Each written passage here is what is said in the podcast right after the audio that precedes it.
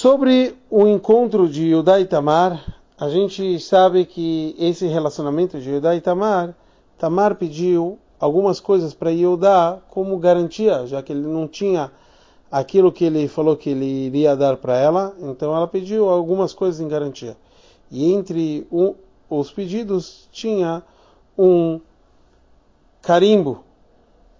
E aqui o Rashi fala que esse seria um tabat, um anel.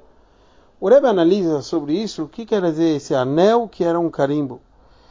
Então, o Rebbe nos traz que o conceito de anel e carimbo era porque ela sabia que ele estava vindo aqui do trabalho que ele tinha no campo. Então ele tinha uma roupa que ele usava um anel, mas tinha que ter uma identificação que era justo de Yehudá.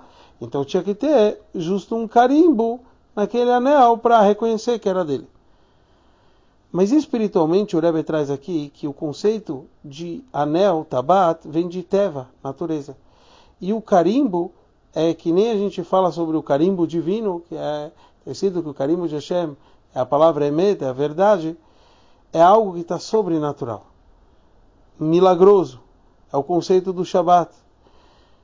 E essa é a união entre o natural e o sobrenatural. É por isso que de lá vem a descendência vai vir Mashiach desse relacionamento entre Yodá e Tamar, e é por isso que em todo casamento a gente aprende que a gente acaba casando, fazendo esse procedimento, dando um anel para a noiva.